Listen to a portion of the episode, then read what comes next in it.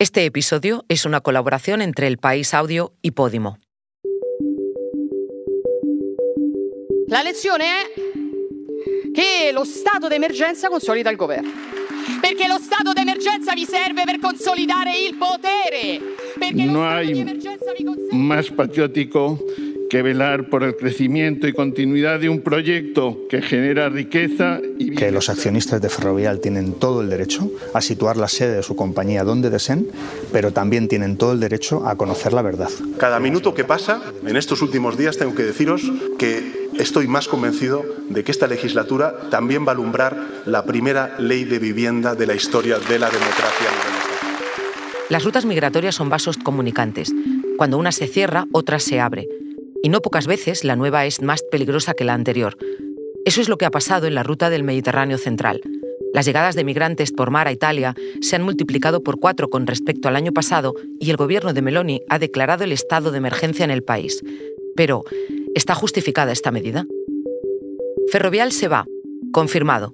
La Junta General de Accionistas de la compañía aprobó el jueves el traslado de su sede de España a Países Bajos a pesar de la presión del gobierno, que ha mantenido el pulso con el presidente de la empresa, Rafael del Pino, hasta el final. ¿Y ahora qué? Al Ejecutivo le quedaba pendiente desbloquear una de las leyes más importantes de la legislatura, la Ley de Vivienda, la primera de la democracia. Y acabando la semana, se anunció un acuerdo político con Esquerra Republicana de Cataluña y Bildu para sacarla adelante. ¿Cuáles son sus puntos principales? Es sábado, soy Silvia Cruz La Peña. Hoy, en el país, analizamos las tres noticias que han marcado la semana.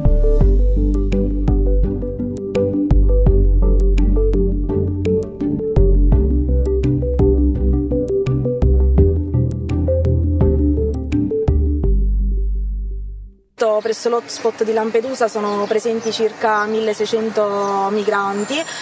Estado de emergencia en Italia durante seis meses.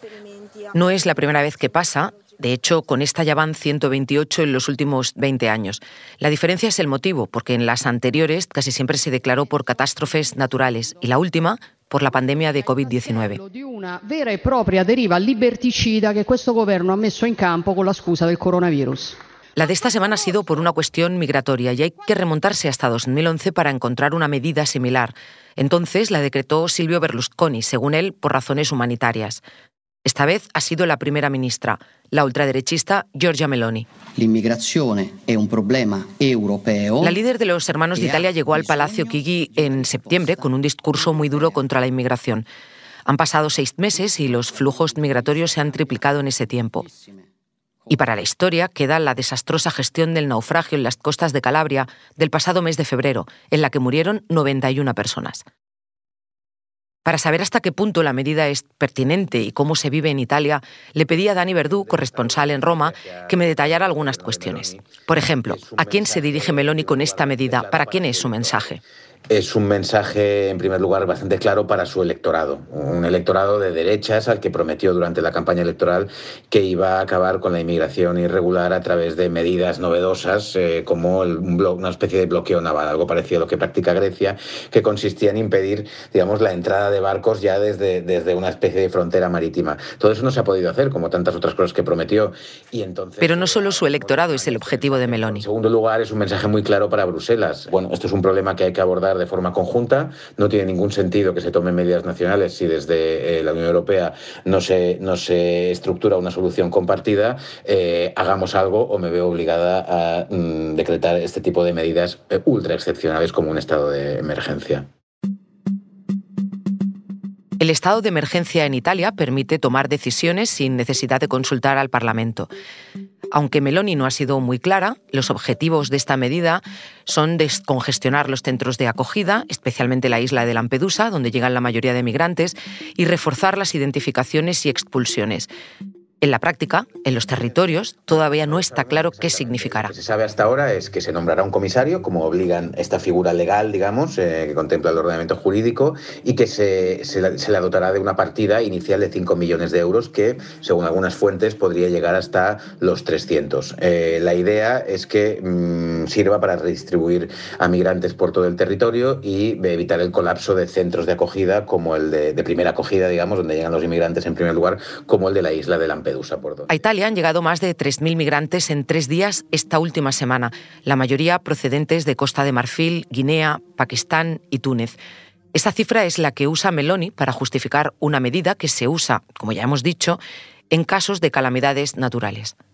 Por eso le pregunté a Dani hasta qué punto es pertinente ahora esta medida. Es difícil decir eh, qué justifica o no la declaración del estado de emergencia. En este caso, que coinciden también todas las organizaciones humanitarias y el propio Ministerio del Interior, es que las cifras y la tendencia de llegadas batirá un récord. Probablemente superará las llegadas de 2017, que se situaban en 181.000 eh, llegadas irregulares a, Italia. Con lo cual, eso sumado al, al, progresivo desmantelamiento del sistema de acogida que acometió Matteo Salvini cuando fue ministro del Interior en 2018, puede generar una situación complicada. Eh, uno de los encargados de Médicos Sin Fronteras nos decía el otro día que, que, se encaminaba el país hacia, hacia una tormenta perfecta. Con lo cual, cual, bueno, es difícil precisar si esa es la figura legal adecuada, pero desde luego el país necesita, entre comillas, ponerse las pilas eh, en esta, con esta situación para, para evitar una crisis que obviamente pues, luego deriva en, en, malestar social y en todos los problemas que ya conocemos y que, y que han generado parte de, de todas las tendencias políticas de los últimos años. Hay alternativas, claro, a, a, a, decretar un estado de emergencia para hacer frente a una situación de este tipo. Lo que pasa que eh, este tipo de decreto permite agilizar y, y, y saltarse mu muchas trabas burocráticas para acometer lo que pretende hacer sobre el papel melón. Y el problema es que mmm, un estado de emergencia eh, también es un cheque en blanco eh, para el gobierno para hacer determinadas cosas que todavía no, no, no conocemos su alcance, digamos. Un momento, ahora volvemos. Pero antes te contamos una cosa. Hoy en el país te recomendamos Te hago unfollow, con la visita especial de otra de nuestras creadoras favoritas, Esti Quesada. Vamos a normalizar la venganza, porque es una cosa que está muy mal vista y a mí me encanta. Que tú me has hecho algo mal, pues jódete, que voy yo detrás. Yo durante muchos años he dicho que una de mis grandes virtudes era que era una persona vengativa. Hago unfollow es un podcast exclusivo de Podimo. Porque escuchas mientras te informas con las mejores historias, te regalamos 30 días gratis de suscripción a Podimo, la app de podcast y audiolibros. Date de alta en podimo.es barra hoy en el país. Después, solo 3,99 euros al mes. El jueves, la Junta General de Accionistas de Ferrovial votó el traslado de la compañía de España a Países Bajos. Se aprueba. Queda aprobado el punto décimo, apartado primero. De esta manera, una de las mayores empresas españolas ahora será neerlandesa. Ferrovial está en la mente de todos. Eh, fue la constructora de las obras de la Expo, se encargó de algunas de las Olimpiadas de Barcelona y de diversos tramos del AVE Madrid-Sevilla, el primer tren de alta velocidad que hubo en España. Pero si alguien conoce bien todos esos detalles es mi compañera de economía, María Fernández. Hola María. Hola Silvia, ¿qué tal? María me explicó que hoy en día Ferrovial tiene en cartera obras pendientes de ejecutar por valor de 14.743 millones de euros, una facturación de 7.551 y empleados, muchos empleados, más de 24.000, 5.000 de ellos en España. María, ¿Qué consecuencias inmediatas tiene el traslado de Ferrovial a Países Bajos? Bueno, pues la primera es que Ferrovial lo que hacen es activar una maquinaria, la maquinaria de la fusión, que empieza con eh, que la filial holandesa de Ferrovial se va a quedar con todos los activos de la filial española. Eso se tiene que publicar en el registro mercantil, eh, tiene una serie de plazos, a partir de un momento dado los accionistas pueden ejercitar su derecho a, a la separación y pedir a los accionistas que no estén de acuerdo, pedir que se les pague las acciones a un precio que sea acordado y a partir de ahí la empresa española es absorbida por la filial holandesa y en teoría entre mayo más o menos y el tercer trimestre de este año podría empezar ya a cotizar en Países Bajos. ¿Y para España? Para España, bueno, eh, España pierde una empresa señera y muy importante, como es Ferrovial. Mm, se traslada todo el poder de decisión de la empresa a otro país. Es algo que a priori no es bueno para ningún país. En principio, la empresa ha dicho que los activos y todas las, las obras, los empleados eh, y toda la actividad que tiene en España se mantiene en España y seguirá en España. En cualquier caso, la decisión, eh, en los centros de poder, el centro de poder de Ferrovial se traslada a Holanda y eh, con esa mirada para cotizar en Estados Unidos. Y bueno, y España en principio pierde una de sus grandes empresas. María, ¿qué va a pasar con los empleos de Ferrovial en nuestro país? Me dijiste que aquí hay hasta 5.000 personas a las que da trabajo. En principio, los empleos, por lo que ha dicho la, empresa, se mantienen, se mantiene la actividad. Es verdad que, eh, bueno, se ha hablado de si eh, la administración, que es una de las principales contratistas con, Ferrovial aquí en España, o la principal, eh, puede poner las cosas difíciles a Ferrovial a partir de ahora. En principio, eh, las leyes, y eso tiene mucho que ver con la seguridad jurídica a la que mm, Ferrovial aludió eh, en un primer momento para eh, motivar ese traslado, esa seguridad jurídica en España existe. Y si existe, Ferrovial va a, tener, va a seguir teniendo las mismas oportunidades de conseguir contratos públicos que hasta ahora. En ese sentido no podría, no, no, no cambiará nada. Y llegados a este punto, ¿el gobierno puede hacer algo para frenar la decisión? En principio tiene tres formas de frenar la decisión. La cosa es que ninguna de ellas eh, está muy clara. Hacienda puede demostrar eh, virtualmente que, no hay motivos para, que Ferrovial se vaya. Eh, en ese caso, la empresa estaría obligada a pagar una factura millonaria para ejecutar el traslado.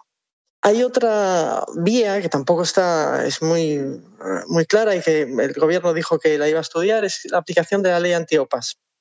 Es la que exige el permiso del Consejo de Ministros eh, para que una empresa eh, estratégica, considerada estratégica para el país, eh, pues sea, sea absorbida por, por una filial internacional, o sea, comprada por una empresa internacional.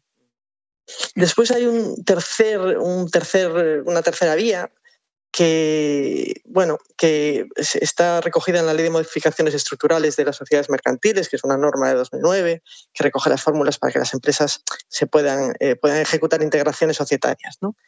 En esa también, en esa ley, hay, creo que yo no soy técnica, pero creo que hay un, hay un, bueno, hay una vía que podría también frenar eh, ese traslado. En cualquier caso, son posibilidades que creo que no son muy, no, no pueden no ser eh, muy fáciles de, ejecutar. María, me pregunto qué mensaje manda esto a otras empresas españolas, cómo lo reciben. A ver, puede que no haya, no haya sido la mejor idea por parte del gobierno escenificar así la pelea en público antes de buscar acuerdos, por ejemplo, en privado. Lo que pasa es que también es cierto que la empresa no ha dado ningún margen de negociación. Nosotros lo hemos publicado. Ferrovial estuvo durante meses preparando el traslado en secreto. Había reuniones cada 15 días que no se trasladaban ni a la opinión pública, por supuesto, ni, ni al gobierno. Y quizá la estrategia de reacción de la Moncloa tenga a lo mejor algo que ver con, pues no sé, una especie de aviso a navegantes, para que otras empresas eh, a las que se le ocurra hacer lo mismo, pues a lo mejor se lo piensen dos veces. En todo caso, la imagen que ha dado España y la relación entre los empresarios y el Ejecutivo ha quedado tocada.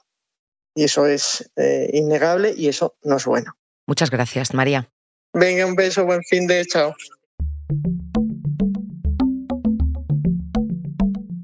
Esta era la ley fundamental de las que quedaban, porque la ley, la otra grande, que era la ley Mordaza, cayó. Mi compañero de política del país, Carlos Cue, habla aquí de la ley de la vivienda, una de las normas más importantes que el gobierno de coalición tenía pendiente.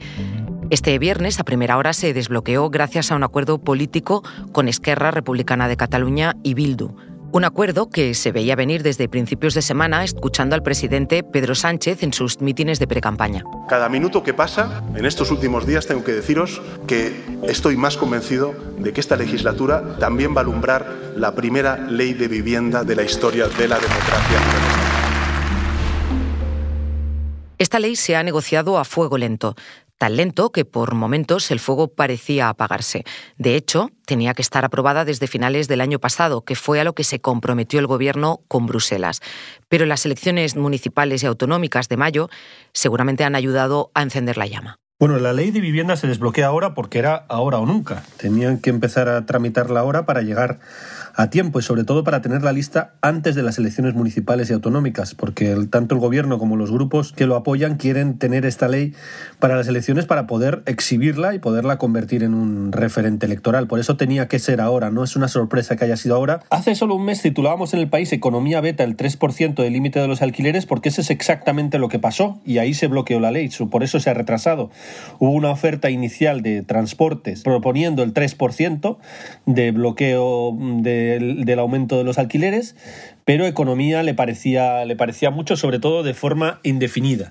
Y ahí se bloqueó internamente dentro del gobierno, en una discusión entre economía y transporte, se bloqueó un poco la ley, pero finalmente hubo un acuerdo que es bloquear el 3%, pero no indefinidamente, sino solo durante un año para 2024 y a partir de 2025 habría que buscar un índice específico. O sea que hay, hubo mucha discusión política en la ley y al final se ha desbloqueado porque la última oferta del gobierno incluía el 3%. Es que Republicana ha dejado claro que si no hubiera habido 3%, aunque solo sea por un año, no había negociación posible.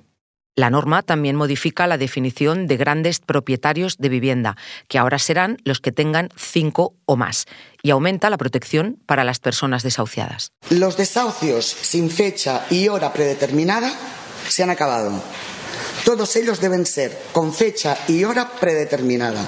Se acaba con la incertidumbre de que se presente la comitiva oficial, la comitiva judicial en tu domicilio sin saber cuándo va a pasar. Quien lo explica aquí es Pilar Bayuguera, diputada de Esquerra Republicana de Cataluña, que fue la encargada, junto con Óscar Matute de Bildu, de explicar las claves de la nueva ley. Y en cuanto a las zonas tensionadas... Que serán regulados todos los alquileres en áreas tensionadas en todos los casos. Es decir, artículo 18 y 19 del texto prevén la declaración de áreas tensionadas a solicitud de las administraciones competentes, es decir, las comunidades autónomas y en algunos casos los ayuntamientos, y se declararán estas zonas tensionadas donde habrá una contención de rentas. Este es un punto sensible porque ya hay comunidades autónomas que han dicho que no solicitará la declaración de zona tensionada para ninguna zona, por lo que podrá generar agravios comparativos entre regiones. En cualquier caso, y con la vista puesta en las elecciones... Yo creo que va a ser una ley fundamental en la campaña. Desde luego, los que la han llevado adelante lo van a intentar. Es que Ray Bildu lo han dejado hoy clarísimo, van a hacer campaña absolutamente con esto. No nos olvidemos que en Barcelona este asunto es fundamental y Barcelona está totalmente en el aire. Barcelona tiene una, alcalde, alcaldesa de Podemos, digamos de los aliados de Podemos, pero tiene la aspiración de los socialistas de hacerse con la alcaldía, pero Esquerra Republicana también se quiere hacer con la alcaldía, con lo cual esto será un fundamental de la discusión. Y en el País Vasco lo mismo. Eh, Bildu va a tratar de exhibir ante el PNV que ellos han sido los que están haciendo esta reforma y por tanto los que quieren forzar la bajada de los precios de los alquileres o el control de los precios de los alquileres.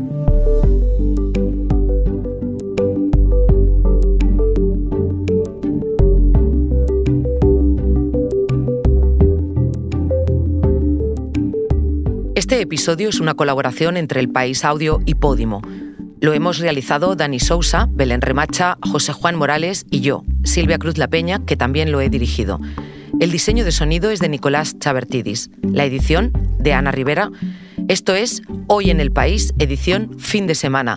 Mañana volvemos con más historias. Gracias por escuchar.